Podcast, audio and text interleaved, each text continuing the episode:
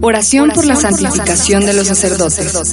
Oh Jesús, que has instituido el sacerdocio para continuar en la tierra la obra divina de salvar a las almas, protege a tus sacerdotes, especialmente a los sacerdotes de la Arquidiócesis de San Luis Potosí, en el refugio de tu sagrado corazón Guarda sin mancha sus manos consagradas que a diario tocan tu sagrado cuerpo y conservan puros sus labios teñidos con su preciosa sangre. Haz que se preserven puros sus corazones, marcados con el sello sublime del sacerdocio, y no permitas que el espíritu del mundo los contamine. Aumenta el número de tus apóstoles y que tu santo amor los proteja de todo peligro bendice sus trabajos y fatigas, y que como fruto de su apostolado obtenga la salvación de muchas almas, que sean su consuelo aquí en la tierra y su corona eterna en el cielo. Amén. Amén. Amén. Amén.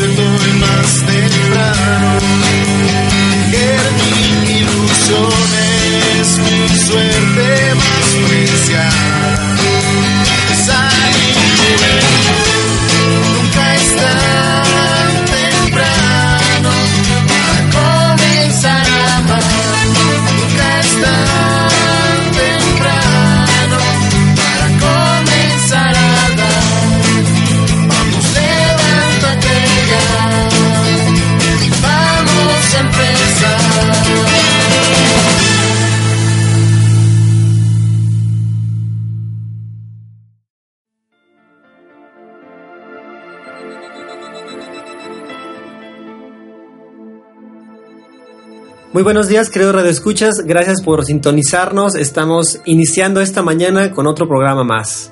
Buenos días, Lucero.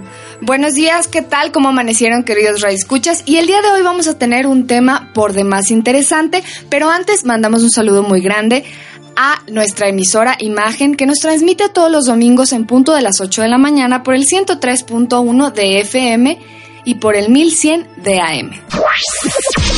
Custodia Radio, en La Paz, Baja California Sur, por custodiaradio.net. Yeshua Radio, en Puebla, por yeshuaradio.net. Máxima FM en Perú, a través del 87.9 de FM. Radio Clamor en Nueva York, por radioclamor.com. Radio Querigma en Atlanta, Georgia, a través de radioquerigma.net. Radio Luz de Cristo en Nueva Jersey, a través de radioluzdecristo.com. Radio Nosara en Costa Rica, a través del 1040 de AM y radionosara.com. Radio Siervos Misioneros en Villahermosa, Tabasco, a través de radiosiervosmisioneros.net. Radio Vida en Abundancia en Washington, por radiovidaenabundancia.net. Radio Fe Latina en Guatemala, a través de radiofelatina.net.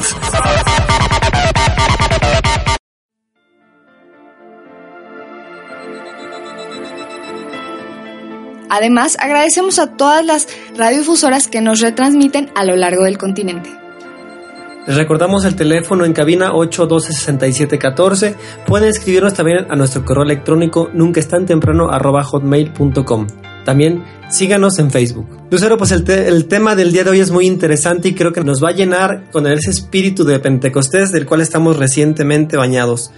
El tema es la alegría del Evangelio es esta exhortación apostólica de Santo Padre Francisco a los obispos, a los presbíteros, a los diáconos y a las personas consagradas, también a los fieles laicos, y trata sobre el anuncio del Evangelio en el mundo actual.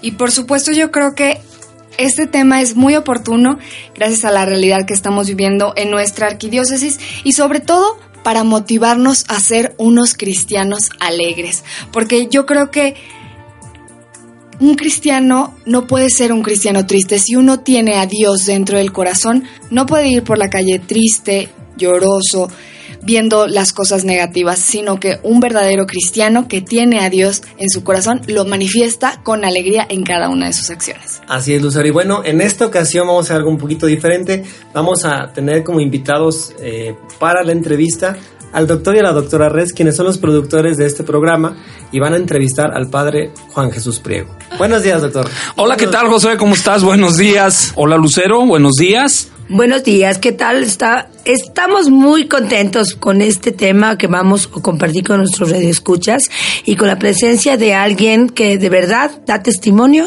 de lo que hoy vamos a hablar. Sí, tenemos la agradable presencia del Padre Pliego, el vocero de esta arquidiócesis, una persona muy preparada que ha escrito muchos libros, que está en la punta del, de lanza de, de todo lo que está viviendo la arquidiócesis y que gracias a sus palabras nos va a orientar cómo podemos vivir alegres en estos momentos de turbulencia y en estos momentos difíciles que estamos pasando. Así que los micrófonos son todos suyos. Adelante. Muy buenos días, Radio Escuchas. Estamos en una nueva emisión de nuestro programa Nunca es tan temprano. En esta ocasión tenemos la alegría de contar con la presencia de nuestro queridísimo sacerdote, el Padre Juan Jesús Priego Rivera. Él es párroco de Nuestra Señora de la Divina Gracia y actualmente ocupa también el puesto de vocero oficial de la arquidiócesis. Padre, nos da muchísimo gusto que esté Muy con buenos nosotros. días, Mu- muchas gracias por la invitación. Con mucho gusto estoy aquí con ustedes. No, hombre, es un privilegio que esté aquí el padre, eh, nuestro vocero de la arquidiócesis, y más porque ha sido muy nombrado últimamente, padrecito, te traen en todos los periódicos y hoy nos hizo el honor de estar aquí con nosotros. Esperemos que podamos tocar los temas que a ustedes les interese, pero hay algo que es más importante. Vamos a tocar el tema de la alegría. En estos tiempos que es tan difícil, tan raro que haya gente alegre, queremos tocar el tema de la alegría. Muchas gracias eh, por invitarme y pues bueno, vamos a hablar de este tema tan, tan importante porque yo recuerdo haber escrito hace años un artículo porque no es esta la primera, la primera exhortación apostólica. Estamos a- vamos a hablar de la alegría del Evangelio del Papa Francisco. No es la primera exhortación apostólica que trata en- de la alegría. Ya Pablo VI había escrito una mucho más pequeña, pero era una exhortación al contento, al júbilo. Y me parece extraordinario que el Papa haya lanzado esta exhortación. Es, es la exhortación del sucesor de los apóstoles. Y nos exhorta a vivir alegres. Y hace un recuento de todas las... En el primer capítulo, para quienes leyeron la exhortación, verán que es una delicia. Empieza a hacer un recorrido de todos los textos bíblicos que hablan de la alegría, para demostrar que el cristianismo no es una religión triste, es una religión de alegría, que comienza con el anuncio al- a, los, a los pastores. Pastores, les anuncio una gran alegría. Y ya desde el Antiguo Testamento, dice el Papa en el número 4 de la encíclica, me llena de vida releer este texto. Tu Dios está en medio de ti, poderoso Salvador.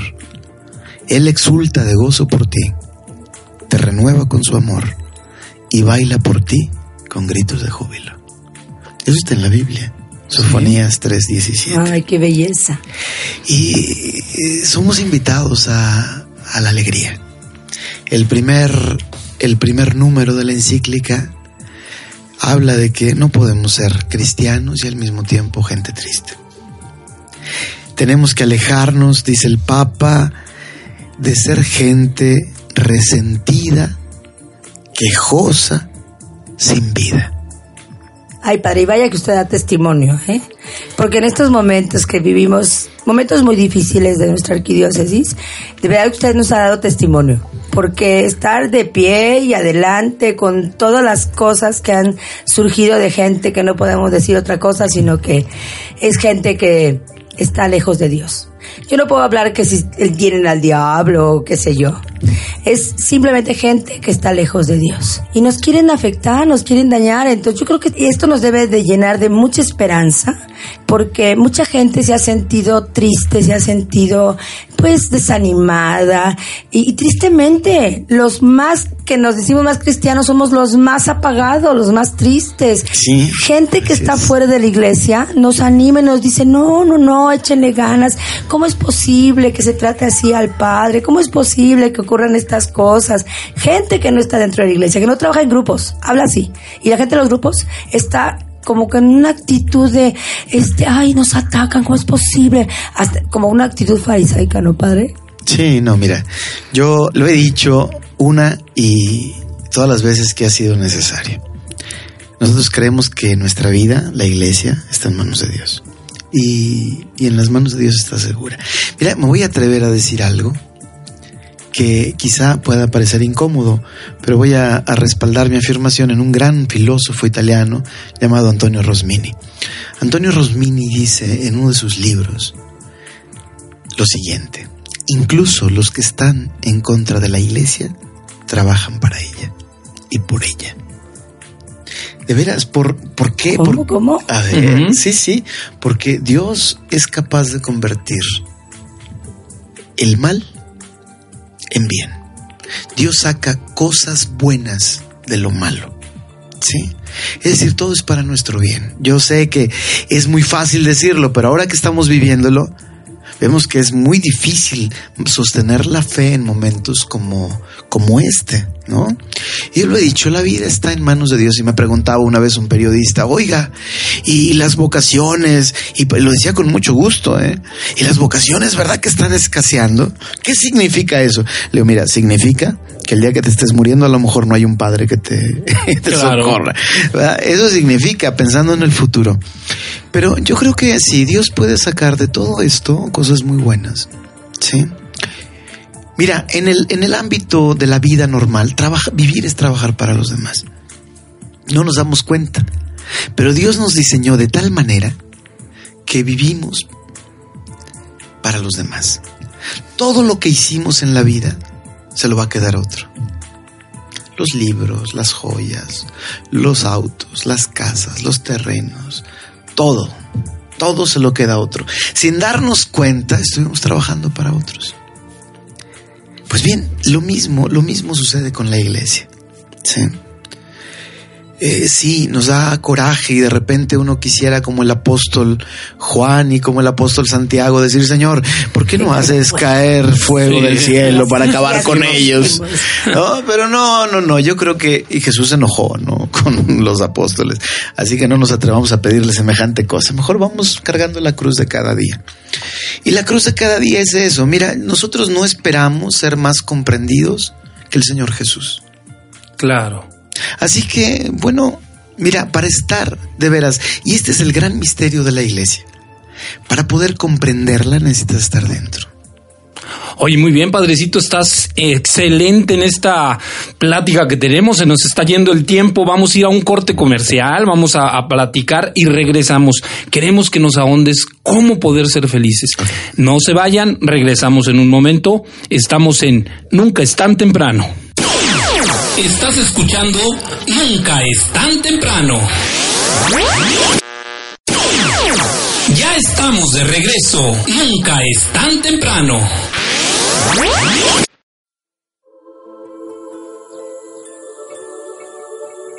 ¿Qué tal? Ya estamos nuevamente en este tu programa Nunca es tan temprano. Estamos con una entrevista formidable aquí con el padre Priego, que nos hizo el favor y el honor de estar presente en esta cabina. Estamos tocando temas tan bonitos como la alegría de vivir, la exhortación apostólica que nos hace el Papa Francisco y que el Padre le está aterrizando a nuestra iglesia y a nuestro ser de católicos. Es lo que yo creo. La gente que se atreve a hablar es porque no ha vivido la experiencia de la iglesia. Porque de otra manera nos mantenemos y nos esforzamos por, por cuidarla, porque la amamos. O sea, la iglesia en el sentido de que somos usted, padre, mi marido, yo, ¿verdad? O sea, somos todos. No es, el- no es la estructura eh, de piedra, es, es nosotros, nosotros que hacemos vida, hacemos que Jesucristo siga viviendo. Entonces, por eso, qué bueno que esta encíclica nos llene de mucha esperanza, eh, que nos llene de, de una alegría muy grande, siendo más que viene de nuestro pontífice, Y, y entendamos que, que, que estos momentos son para una nueva no sé, una nueva, un nuevo Pentecostés, una nueva Pascua. Mira, no la, sé. alegría, la alegría cristiana no es una alegría boba, ¿eh? no es la alegría del antro. La alegría cristiana es la alegría que nace de la confianza en los obstáculos, en medio de los obstáculos y de las pruebas más difíciles. ¿sí? La alegría cristiana es la alegría a pesar del dolor. ¿sí? Ajá. No es una alegría exenta del dolor. Es una alegría que sabe integrar el dolor y, y- y diríamos la parte sombría de la vida. Y dice el Papa en el número 10, por consiguiente, un evangelizador no debería tener permanentemente cara de funeral. Recobremos y acrecentemos el fervor, la dulce y reconfortadora alegría de evangelizar, incluso cuando hay que sembrar entre lágrimas. Y ojalá el mundo actual que busca a veces con angustia, a veces con esperanza, pueda así recibir la buena nueva no a través de evangelizadores tristes y desalentados, impacientes o ansiosos, sino a través de ministros del Evangelio cuya vida irradia el fervor de quienes han recibido ante todo en sí mismos la alegría de Cristo. Oye, padrecito, entonces esta encíclica nos invita a tener la alegría. Y es válida entonces la alegría en este mundo así como está y con todos los altibajos. Porque de repente ven a alguien alegre y dicen, bueno, este está loco. ¿O qué le pasa? Mira, hace, hace algunos años, eh, un famoso neurólogo alemán, Stefan Klein, eh, aseguró en uno de sus libros, es un libro muy bello, se llama La Fórmula de la Felicidad, habla de que la depresión está a, punto de convertirse en la pandemia, va a ser la pandemia del siglo XXI. Claro. Eh, eh, todos estamos tristes de alguna pandemia, de pan. ¿verdad? El prefijo pan, de que eh, omniabarcante todo, y demos pueblo, es decir, algo que afecta a todos, ¿sí? Y yo creo que en medio de este pronóstico sombrío, el cristiano tiene que dar testimonio de alegría. Él no puede, no puede darse el lujo de caer en la depresión. Hay mucho que hacer. Y no hay tiempo, la verdad. Y entonces, bueno, yo, yo, yo creo que, mira, hay muchas cosas que, que dificultan la alegría. Eh, nos hemos llenado de cosas. Mira, yo lo puedo decir así, nos han quitado a Dios y nos han dado a, a cambio cositas que no nos hacen felices. Espejitos. Espejitos, ¿sí? Eh, nos quitan a Dios y en cambio nos dan un iPhone 5 o nos dan un no sé qué. Eh, pero realmente la felicidad no está allí, ¿verdad? Yo recuerdo mi niñez, por ejemplo, en Tamazunchale, Ujú. y pues había un canal de televisión. Sí, bien Nosotros no se veía, no, sí había una repetidora que, que pasaba el, el canal, un, un canal. Todos los demás se adivinaban.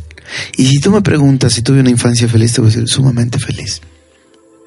Claro. Es decir, no necesitamos 200 canales de televisión para ser felices. No necesitamos el último modelo de una cierta marca de teléfono o de computadora portátil o de... Nos dieron espejitos, pero nos han quitado a Dios. Mira, a mí me preocupó mucho un- hace poco, no digo el sitio porque no quiero yo parecer acusador, yo no vine a acusar a nadie, Claro. no, sino vine a hablar. Y creo que el acusador es Satán, ¿sí? Así, así lo define la Biblia, Satán es el acusador. Es el libro del Apocalipsis 12:10, aquel que de día y de noche nos acusa ante el trono de la majestad divina. Los que acusan, los que viven acusando, esos hacen la labor del diablo. En cambio, el paráclito es el defensor. Y hoy te acabamos de defiende. Pentecostés, debemos Claro, entender de veras. Claro, debemos de convertirnos en, en defensores, en gente que sabe consolar a los demás, más que acusarlos. Ya tenemos a alguien que nos acusa, dice San Juan. Claro. Ya tenemos a alguien que nos acusa de día y de noche, y es el demonio, es Satanás. Pero hay quien nos defiende y tenemos que convertirnos también en paráclitos. Eh, buscando un audio que necesitaba escuchar para poder preparar la rueda de prensa de un miércoles. Me encuentro en un sitio, no digo cuál, me encuentro en un sitio con, con la siguiente noticia eh, con la siguiente noticia. Eh, expertos encuentran la clave de la felicidad. Y entonces, por supuesto, que aquello me interesó enormemente, ¿verdad? Y cliqué. Y dije, a ver, ¿qué, me- qué- qué- cuál, ¿dónde está la, la felicidad? Y entonces me encuentro con la siguiente noticia. La clave de la felicidad, cambiar de pareja cada cinco años, dicen los expertos. ¿Qué cultural hay? No, no, dice, dice así, ¿no? Que si quieres ser feliz, cambia cada cinco años de pareja, etc. Esta es la felicidad que me ofrece el mundo, ¿eh? Este es, a ver, yo por eso quiero decir, decía Bernanot, un gran, un gran literato francés, sus libros siguen editándose a pesar de que él murió en el 38. Eh, dice así en un diario de un cura rural, una bellísima novela que les recomiendo. Si la ven por ahí en algún puestecito de libros usados, cómprenla. Dice así, toda la alegría reservada a este pobre planeta se le ha dado en custodia a la iglesia. Actuando contra la iglesia, se actúa contra la alegría. Es, es un pensamiento profundo. Mira, eh, sí vivimos tiempos, si tú quieres, de, de- de- de depresión, de tristeza, pero precisamente porque nos hemos alejado de las fuentes que nos nutrían y sustentaban. Eh, a mí, en todo esto que está sucediendo en la arquidiócesis, hay una cosa que me preocupa y es la fe de las personas. Sí. Pareciera, pareciera que van contra una persona, Sí. pero en realidad van contra una fe. Y yo les voy a decir, perdón por el exceso de citas, pero yo voy a decirles con Antoine de Saint-Exupéry, el autor del Principito. Él escribió en uno de sus libros el siguiente pensamiento, bellísimo. Dijo, yo no muero por las piedras, muero por la catedral. O dicho de otra manera, se muere por la catedral, no por las piedras. Claro. Es decir, es la fe lo que está aquí. ¿sí? Es la fe que ha sido muy, muy maltratada en estos últimos Lastimada. muy lastimada. Y yo creo que la libertad de expresión, que no nos vamos a meter mucho en estas cuestiones, exige el respeto al sentimiento religioso de las personas. ¿sí? Ahora, yo, yo quisiera hacer un llamado a la alegría, ¿no? Dios nos pide la alegría. El Papa, para quien esté interesado, eh, da, hace una selección, un florilegio de textos sobre la alegría. Ese es el primer capítulo de la encíclica. Desde Jesús, que mi alegría esté con ustedes y que su alegría sea plena. No, una alegría a medias, una alegría plena. ¿Cómo se consigue? Me preguntabas hace un momentito. Sí. Mira, yo no voy a hablar como el que, como el conocedor de todos los secretos, porque yo también quisiera crecer en la, ale- en la alegría. ¿no? Podemos cultivarla, sí. Es necesario cultivarla. Y defendernos de aquellos que quieren quitarnos lo más precioso que poseemos, que es la fe. Una vez, hace muchos, muchos años, hubo en Rusia un joven llamado Serafín. Serafín que estuvo durante muchos años en el mon- monasterio de Sarov. Con el tiempo se ha llegado a conocer a conocerlo con el nombre de San Serafín de Sarov. Este joven, cuando entró al monasterio, era un muchacho, sintió deseos de, de vivir todavía más perfectamente y se alejó. El desierto ruso no es el desierto del Sahara, es la estepa siberiana, los hielos. Frío, helado. Sí, sí. Entonces, eh, hay muchos, muchos pasajes de su vida que hablan precisamente de la alegría. Uno, uno cree que los santos eran personas así, personajes de cera, inmutables, hieráticos. Y yo creo que entre más santa es una persona, más alegre es. ¿eh? El que no sabe reír no sabe rezar. Eh, y una vez lleg- llegó un, un peregrino, fue a buscar a Serafín hasta, hasta el último confín de la Rusia. Y le dijo, padrecito, así, así les decían a los, a los sacerdotes ortodoxos, padrecito, estoy siempre triste, ¿qué tengo que hacer? ¿Qué hago? Y San Serafín le, le- recomendó un criterio de discernimiento de espíritus que yo quiero hacer llegar a todos sus, sus radioescuchas. Y es este, dijo San Serafín, hijo, apréndete esto. Cuando un pensamiento nos turba e inquieta, ese pensamiento no puede venir de Dios. En cambio, cuando un pensamiento nos alegra y nos entusiasma, ese es un pensamiento divino. Acógelo y rechaza el otro.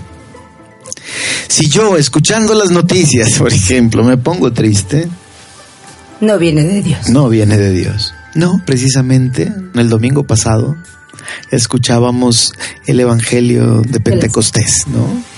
Jesús sopló sobre ellos, dicen, dicen las antiguas traducciones, alentó. Es decir, echó su aliento y con el aliento su espíritu. Pero ya la palabra alentar tiene para nosotros en castellano un, un significado profundo. Los anima, los recrea. Es más, hay un, hay un, no quiero usar palabras técnicas, ¿verdad? Pero para comprender ese soplo, Jesús cuando envía a sus discípulos, les dice, y la paz esté con ustedes. Y diciendo esto, sopló sobre ellos y les dijo, reciban el Espíritu Santo. Ese soplo del que nadie habla, o casi nadie habla, es el mismo soplo que encontramos en el primer libro de la Biblia, en el Génesis, capítulo 2. Cuando Dios crea a Adán, al primer hombre, dice, sopló sobre él y el hombre fue un ser viviente. Entonces, ¿qué es lo que hace Jesús con sus apóstoles? Lo mismo. Pentecostés, ese soplo de Jesús sobre sus apóstoles es una creación nueva. Los vuelve a hacer, diríamos. Es el nuevo nacimiento del que le habló a Nicodemo. Nadie puede, eh, nadie puede entrar al reino de los cielos si antes no nace de lo alto, del Espíritu. Y así tenemos que si antes Pedro se moría de miedo ante la acusación de, de un servidor del palacio de, de los sacerdotes, de los sumos sacerdotes o de Pilato, ahora lo tenemos valiente, no reconocemos a Pedro. Y todos los demás, eh, eh, los demás huyeron y después van a dar la vida. Es una nueva creación. Yo, yo creo que en este tiempo podemos empezar de nuevo y yo quisiera que, que esto fuera un comenzar de nuevo a vivir nuestra fe. Como cristianos auténticos, no desanimados, no desanimados. Al contrario, Jesucristo nos ha encargado la tarea de anunciar el Evangelio y el Papa nos lo recuerda en, en su encíclica. No podemos anunciar el Evangelio con cara de funeral. Nadie nos creería o dirían que el Evangelio es muy triste. Y no. Ay, nos quedamos callados de tanta riqueza. Nos, nos quita las palabras del Padre y nos lleva y nos quita la tristeza. a- nos lleva precisamente a ese a ese estado del ser alegres, ¿no? De el estar contentos. Ahorita que nos estás platicando me acordé de un libro por ahí de un amigo que escribía en los pecados capitales, ¿verdad? que decía que había un nuevo pecado capital que era el de la tristeza. Más bien es muy viejo. Es muy viejo. Sí, porque, porque los antiguos monjes, por ejemplo, Casiano, Juan Casiano. Ajá. Juan Casiano eh, era un monje europeo que anduvo por todos los monasterios de Oriente y empezó a recoger, en- a escribir todo lo que observaba, ¿no? Cómo vivían los monjes en, en aquellos retiros, cómo vivían, como él los llama, aquellos solitarios. Y escribió varios libros, las colaciones, que son las, las conversaciones.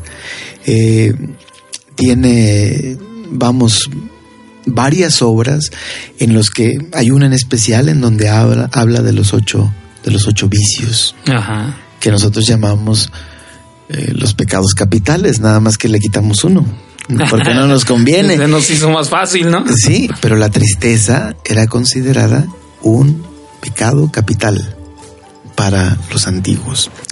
En otras palabras, la tristeza era pecado. Y yo creo que sigue siéndolo. Sí, yo creo que es muy actual esto de estar tristes y ahora por cualquier cosa nos volvemos tristes, ¿no? Que si no compramos el carro, que si no tenemos la televisión, andamos tristes y no tenemos la sabiduría para aceptar lo que tenemos y vivirlo y gozar lo que estamos teniendo. En todos los momentos difíciles siempre debe de haber una enseñanza. Y me quedó muy claro lo que dices, lo que te da alegría viene del Señor lo que te pone en duda o te hace eh, estremecer o te inquieta, no es del Señor. No viene de Dios. Lo que es exactamente, ese es el criterio de discernimiento de espíritus. Así si una persona de pronto siente una oleada de tristeza, que se diga a sí mismo, no, no es, no es Dios el que me está hablando en este momento. Ojalá muchos de nuestros radioescuchas estén en este momento entendiendo el mensaje que ahora nos llega a nosotros de manera directa, ¿no? O sea, de verdad, cuando escuchemos esas noticias, cuando veamos, veamos el periódico, todos los medios, cómo se han ensañado, ¿verdad? En, en, desprestigiar, en atacar, en, y como dices tú, padre, la verdad no es, no es al Padre, no es a un ser humano, es a nosotros como iglesia, nuestra fe, porque nos está dañando. Ojalá y de verdad este, invitamos a todos los radioescuchas que, que que nos llamen, que nos llamen. El teléfono está en cabina esperando sus aportaciones. Esto da para otro programa más o quizás muchos más. Y nos gustaría mucho sus aportaciones para que de esta manera nosotros podamos pues seguir retroalimentando, ¿verdad? La experiencia de fe para que en estos momentos de la iglesia sea eso, un nuevo Pentecostés. A mí se me antojaría como que sopla el Espíritu Santo porque nos hace sentir la tristeza, pero para que renovemos nuestra fe con más fuerza. Y nadie puede contra nosotros, somos una iglesia viva. Nadie, ningún medio de comunicación, ninguna persona que esté atacando a nuestra, a nuestra amada iglesia, que somos nosotros, puede contra nosotros. Porque la unión hace la fuerza. Mira, a mí me llama mucho la atención eh, el hecho y, y, y, lo he hecho notar. Lo he hecho notar uh, uh, en las ruedas. No hay un solo comunicador que muestre un poquito de simpatía hacia la iglesia. ¿Qué significa esto? No lo sé. Lo que sí sé es que la alegría cristiana es una alegría que va más allá de eso. Cuando tú ves los relatos de los, de los primeros mártires cristianos, iban cantando al, a los leones. A los leones, sí, sí, iban cantando. Iban, iban iban felices. Dando gracias, sí, claro. Eh, había un obispo, eh, San Ignacio de Antioquía, que fue llevado al ya anciano al, al Coliseo en Roma y se enteró que unos cristianos por allí poderosos andaban haciendo gestiones para que lo indultaran. Y él les escribe una carta y les dice, no, ¿por qué me quitan esta alegría de morir por mi Dios? ¿Por qué me quitan esta alegría? Ustedes me quieren impedir ganarme el cielo. Si Él murió por mí, yo no puedo morir por Él. Así que déjense de cosas y permitan que, que, que, mi carne sirva de alimento a las fieras para que se convierta en fino trigo de Dios. Que ellos muelan mi cuerpo para que mi cuerpo se convierta en trigo. Era, era, e, ese era el, ese, e, ese era el, el sentimiento de los cristianos. Yo creo que tenemos que volver a las fuentes de la alegría. No dejarnos entristecer tan fácilmente. Tenemos que ser hombres y mujeres de una sola pieza. Nada de que con un... El Papa hace poquito lo dijo, ¿eh? en esta semana en una de sus homilías. Hay cristianos que viven con un pie afuera y con un pie adentro y así pueden decir que no están en ninguna parte. Como Voltaire, que cuando murió, el Voltaire fue un, gran enemigo de la iglesia. Eh, Voltaire mandó construir su sepulcro eh, cerca de un monasterio, pero no dentro, sino fuera. Así dirán que no estoy ni dentro ni fuera. Oye, padrecito, ahorita nos platicas de eso, pero los teléfonos están suena y suena, está la gente, llame, llame, ya los tenemos bloqueados.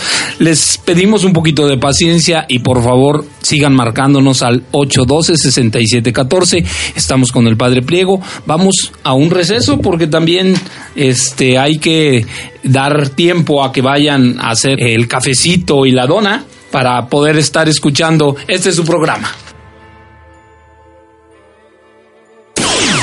Estás escuchando Nunca es tan temprano.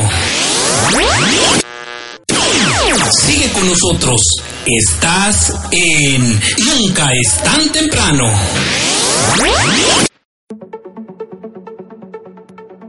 Ya estamos de nuevo en esta entrevista que nos está llenando pues de mucha alegría, la verdad, padre. Y eh, les recordamos eh, que este programa y otros muchos más los pueden encontrar en Facebook. Eh, nuestro teléfono en cabina, les recordamos, 812-6714. Eh, de verdad hemos recibido ahorita varias llamadas. Quiere decir que el pueblo de Dios está inquieto, que quiere retomar la alegría, Padre, que, que quiere empaparse de, este, de esta exhortación apostólica que nos va a llevar a vivir estos momentos de una manera auténticamente cristiana. ¿Qué nos podría decir, padre, de, este documento? Eh, es, es de verdad eh, unas páginas que, que, creemos que todos debemos de leerlo en este momento. Vayan, cómprenlo, porque nos hace falta llenarnos de la alegría. Y además, sabes que hay una, hay una edición muy barata que acaba de sacar la red. Eh, nuestro periódico diocesano, creo que vale 30 pesos el ejemplar. Eh, entonces, bueno, no, yo no hablo aquí de comerciales, ¿verdad? pero, pero, no, no, claro, es, es, muy, es, es muy, una orientación. Muy en las parroquias, padre, ¿dónde se puede sí, adquirir? En las, en las parroquias, todas las parroquias, es un, es, van a tener una verdadera, un verdadero manual de, de optimismo, ¿no? Y, y necesitamos esto, ¿no? Les leo esta partecita de la encíclica del Papa. Es la alegría que se vive en medio de las pequeñas cosas de la vida cotidiana, como respuesta a la afectuosa invitación de nuestro Padre Dios. Hijo, y esto está en el libro de Siráside, hijo, en la medida de tus posibilidades, trátate bien. Eso está en la Biblia. Trátate bien a ti mismo. Alégrate. Y, vuelve a decir la Biblia, la, la, tristeza ha perdido a muchos. Así que, ¿qué hacer? Pues no existen fórmulas mágicas, pero yo creo que sí empezar a cultivar en nosotros mismos un talante menos ansioso, menos quejumbroso, menos resentido, aprender a quejarnos menos y a bendecir más. Mira, por ejemplo, yo te voy a poner un, voy a poner un, eh, un caso, ¿no? El dar gracias, a mí yo lo puedo compartir, el dar gracias a Dios me quita de, pero repentinamente de una situación de desasosiego, quizá de rebeldía interior, eh, en una paz profunda. Por ejemplo, vamos a suponer que un papá va a su trabajo va aquí por los puentes y hubo un accidente adelante, siempre los hay, van a vuelta de rueda y va maldiciendo, va blasfemando y va dándose golpes, va dando golpes al volante. ¿Y por qué? Y siempre es lo mismo. ¿Y ¿Qué empieza? ¿Qué, ¿Qué sucede en su interior? Pues empieza el malestar, el dolor de cabeza, el... ¿Sí? Todas las incomodidades, todas las... Eh, eh, aflora todo el, el, dolor. Pero de pronto dice, caray, pero ¿qué sería sin este trabajo? ¿Con qué mantendría a mis hijos? ¿Qué sucedería si? Entonces da gracias a Dios por ese trabajo y entonces se desaparece el dolor de cabeza. sí, desaparece. Bendecir. Claro, primero aprender a bendecir aceptar las personas que están a nuestro lado. Como, no como seres a los que yo escogí, porque yo no los escogí. Ni mi padre me pudo escoger, ni yo pude escoger a mis padres. ¿Sí? Sino verlos como, como enviados de Dios, ¿no?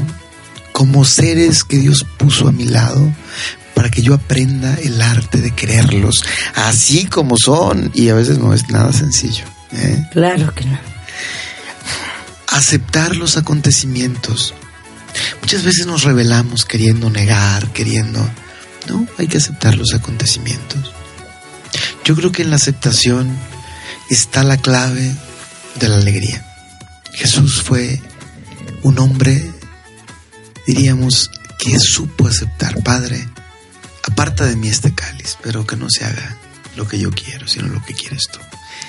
Acepta y en ese momento él puede ir a la muerte con una gran tranquilidad interior.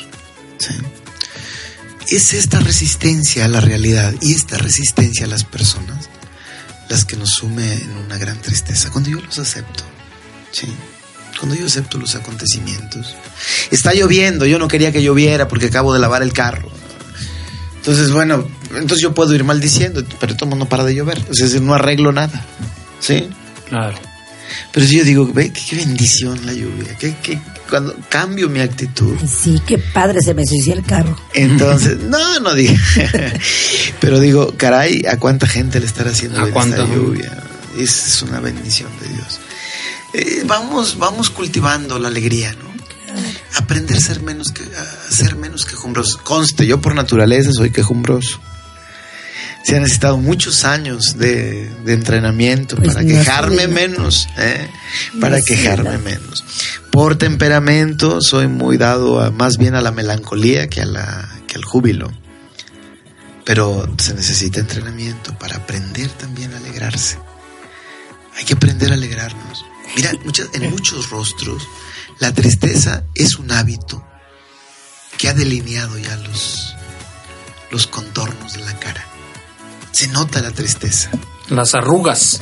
Sí, sí, vas, vas, vas Sí modelando, vas haciéndote un rostro, ¿sí? Tú, eh, dijo un gran escritor francés, después de cierta edad, cada uno es responsable de su rostro. ¿sí? Hay que aprender a sonreír también. Hay que aprender a, reír. No todo es, no todo es, eh, como dice, como dice el Papa, eh, nunca nos, nunca nos declaremos muertos, pase lo que pase. También como católicos, ¿eh? nunca nos declaremos muertos, pase lo que pase.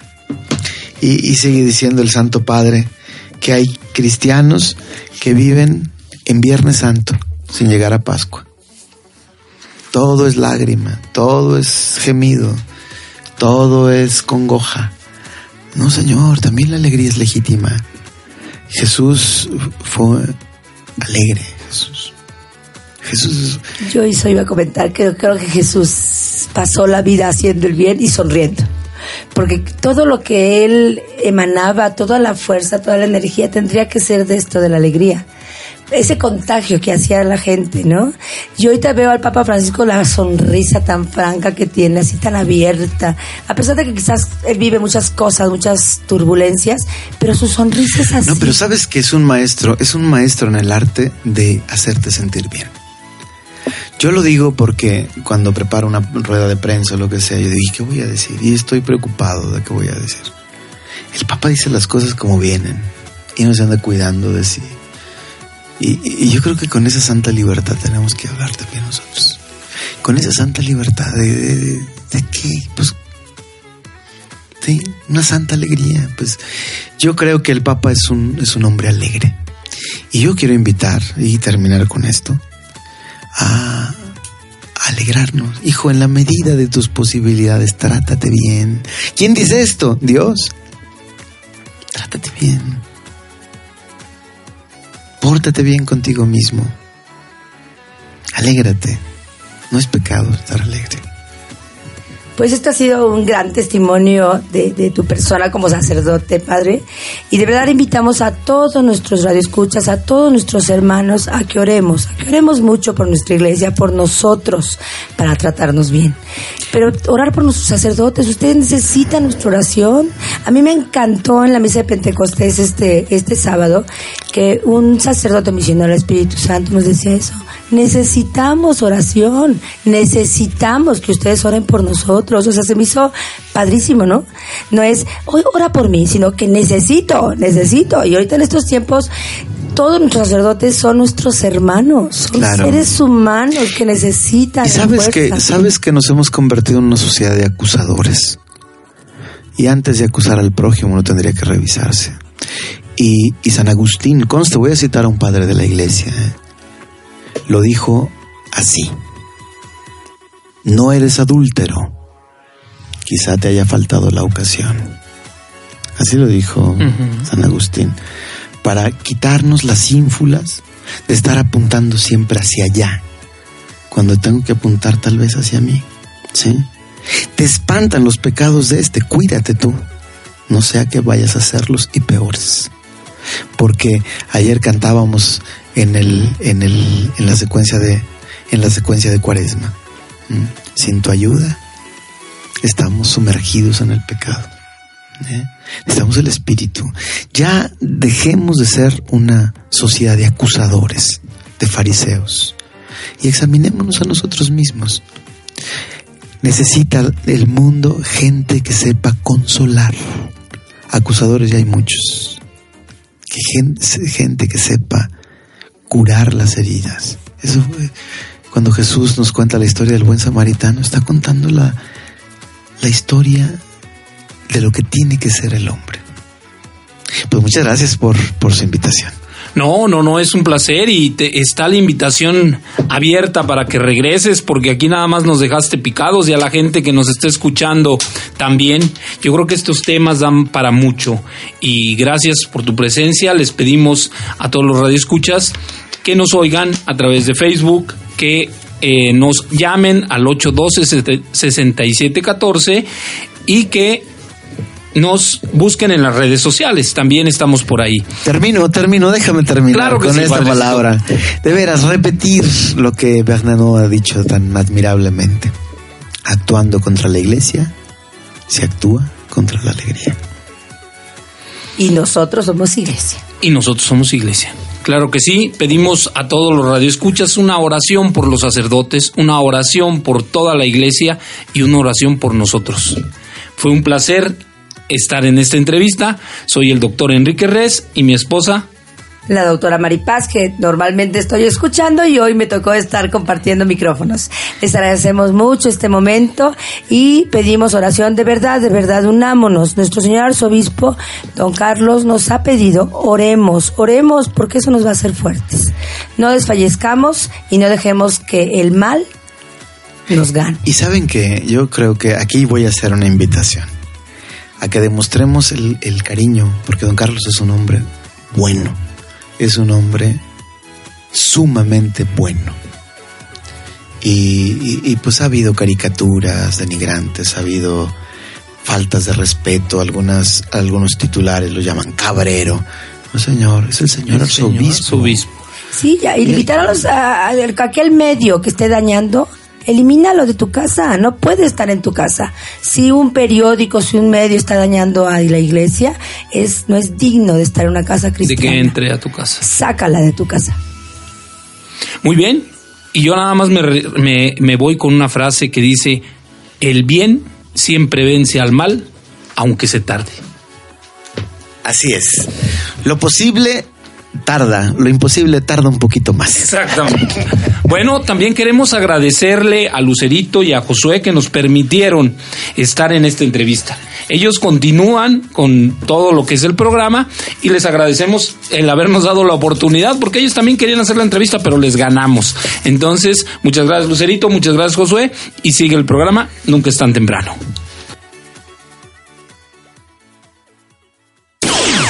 Estás escuchando Nunca es tan temprano. Sigue con nosotros. Estás en Nunca es tan temprano.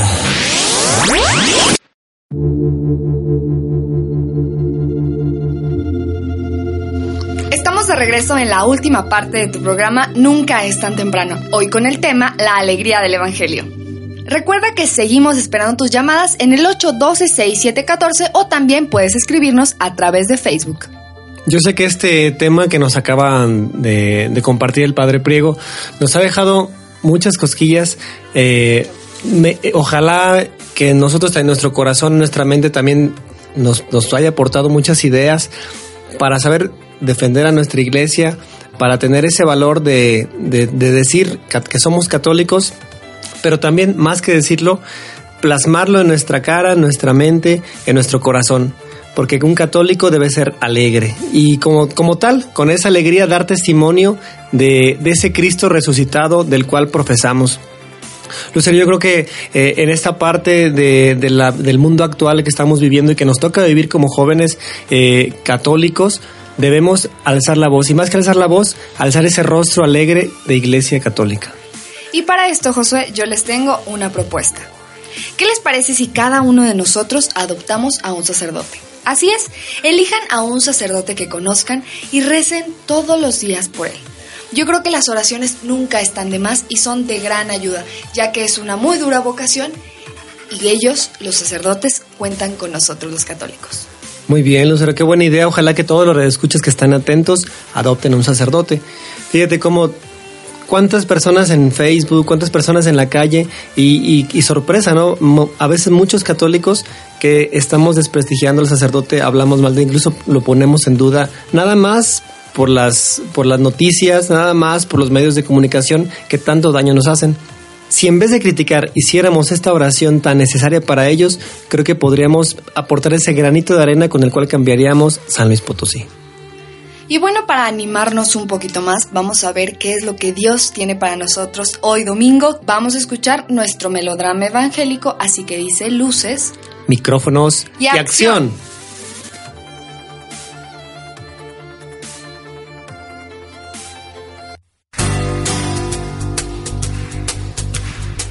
El Evangelio es luz y vida. La palabra de Dios es alimento para el alma. Escucha el melodrama evangélico. Solo por nunca es tan temprano. Del Santo Evangelio según San Mateo, capítulo 16, versículos 13 al 19. Tú eres Pedro, y sobre esta piedra edificaré mi iglesia, y los poderes del infierno no prevalecerán sobre ella, dice el Señor. En aquel tiempo, cuando llegó Jesús a la región de Cesarea de Filipo, hizo esta pregunta a sus discípulos. ¿Quién dice la gente que es el Hijo del Hombre? Ellos le respondieron. Unos dicen que eres Juan el Bautista, otros que Elías, otros que Jeremías o alguno de los profetas. Luego les preguntó. ¿Y ustedes? ¿Quién dicen que soy yo? Simón Pedro tomó la palabra y le dijo. Tú eres el Mesías, el Hijo de Dios vivo. Jesús le dijo entonces, Dichoso tú, Simón, hijo de Juan, porque esto no te lo ha revelado ningún hombre, sino mi Padre, que está en los cielos. Y yo te digo a ti que tú eres Pedro, y sobre esta piedra edificaré mi iglesia. Los poderes del infierno no prevalecerán sobre ella. Yo te daré las llaves del reino de los cielos. Todo lo que ates en la tierra quedará atado en el cielo, y todo lo que desates en la tierra quedará desatado en el cielo. Para nuestra reflexión,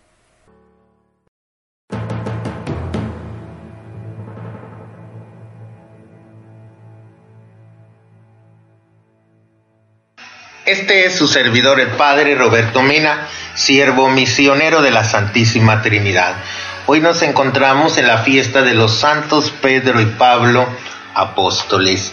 Y las lecturas están tomadas de Hechos 3 del 1 al 10, Gálatas 1 del 11 al 20 y Juan 21 del 15 al 19. La Iglesia de Roma desde tiempos remotos unió en una sola celebración a estos apóstoles. De ello dan testimonio antiguas inscripciones en las catacumbas. El primer testimonio de su celebración, el 29 de junio, lo tenemos a partir del siglo III. En el siglo IV ya se celebraba con regularidad este día. El pueblo romano junto con otros peregrinos se reunían ese día en la Basílica Constantiniana ante la tumba de Pedro en la colina del Vaticano. En la noche precedente se hacía una vigilia que concluía con la solemne celebración de la misa matutina. Después de la misa, el Papa se dirigía a la Basílica de San Pablo extramuros. Esta costumbre continuó hasta con el Papa Adriano I. que murió en el año 795. Sus sucesores, por motivos prácticos, se dirigían a la tumba de San Pablo para celebrar la festividad de este apóstol el día siguiente, el 30 de junio. La unidad de la iglesia quedó de esa manera dividida. En ese mismo día solían reunirse también en las catacumbas que se encuentran en la vía Apia, en las cercanías de la actual Basílica de San Sebastián. Fue aquí en donde durante la persecución del emperador Valerio habrían sido depositados temporalmente los cuerpos de estos dos apóstoles. ¿Quién dice la gente que es el Hijo del Hombre? Jesús y los discípulos se encuentran en el territorio de Cesarea de Filipo, región habitada por paganos. El episodio tiene dos momentos. En el primero Jesús les pregunta qué piensan las personas de él.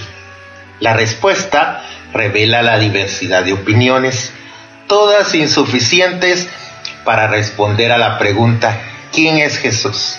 Entre las respuestas se deja ver que es visto como simple precursor de los tiempos mesiánicos. También se percibe que circula en la sociedad como una imagen distorsionada de Jesús, seguramente por causa de su humanidad.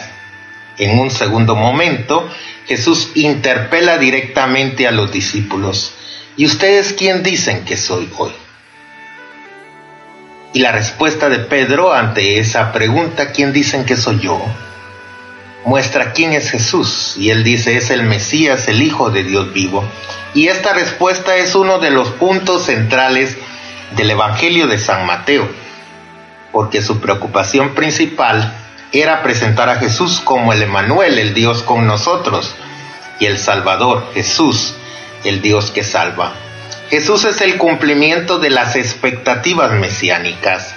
Reconocer de esa manera a Jesús es ser dichoso este reconocimiento de Jesús no es fruto de especulaciones o de teorías sobre Él, sino de vivir su mismo proyecto. Es a partir de las personas que lo confiesan como Pedro que nace la comunidad. Y el día de hoy tenemos como el actual sucesor de San Pedro a nuestro Papa Francisco. Por eso hoy es un buen día para orar por el Santo Padre, por todas sus necesidades e igualmente por todos los obispos de la iglesia que se consideran los sucesores de los apóstoles. Igualmente por las misiones y los territorios de misión, ya que San Pablo es aquel que llevó la iglesia hasta los últimos rincones de la tierra. Por eso hoy, en esta solemnidad de San Pedro y San Pablo, le pedimos al Señor que bendiga a toda su iglesia y que por la intercesión de estos dos santos de nuestra iglesia, nosotros también seamos testigos valientes del Evangelio, como lo está haciendo nuestro actual Papa Francisco. Y que nos bendiga el Dios que es misericordioso, el Padre, el Hijo, el Espíritu Santo, descienda sobre ustedes y permanezca para siempre. Pasen ustedes una buena semana en el Señor, con la gracia y el poder de Dios.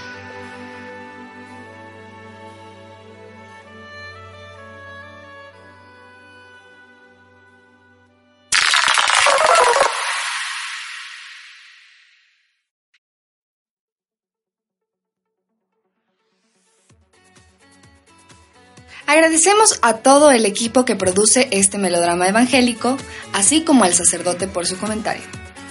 Bueno, y ahora vamos a la parte de los saludos. Como no mandamos un saludo a Tere Perea, a Charito del Ángel, a José Guadalupe Niño, Viri Pérez, Ignacio Rico Martínez, a Carmen Moreno, a José Leopoldo González, a Karina Andrea. Ha sido un gusto estar con ustedes, Radio Escuchas, y una alegría inmensa que nos ha dejado este tema. Yo soy José Alejandro Valderas y que tengan un grandioso domingo. Yo soy Lucero Apolo y nos escuchamos en una emisión más de tu programa Nunca es tan temprano. Que tengas una excelente semana, un grandioso domingo y que Dios los bendiga y felicidades papá, a festejarlos. Felicidades.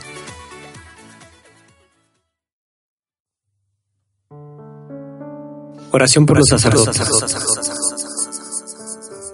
Señor Jesús, Pastor Supremo del rebaño, Te rogamos que por el inmenso amor y misericordia de tu sagrado corazón, atiendas todas las necesidades de tus sacerdotes. Te pedimos que retomes en tu corazón todos aquellos sacerdotes que se han alejado de tu camino, que enciendas de nuevo el deseo de santidad en los corazones de aquellos sacerdotes que han caído en la tibieza, y que continúes otorgando a tus sacerdotes fervientes el deseo de una mayor santidad. Unidos a tu corazón y el corazón de María, te pedimos que envíes esta petición a tu Padre Celestial, en la unidad del Espíritu Santo. Amén, amén.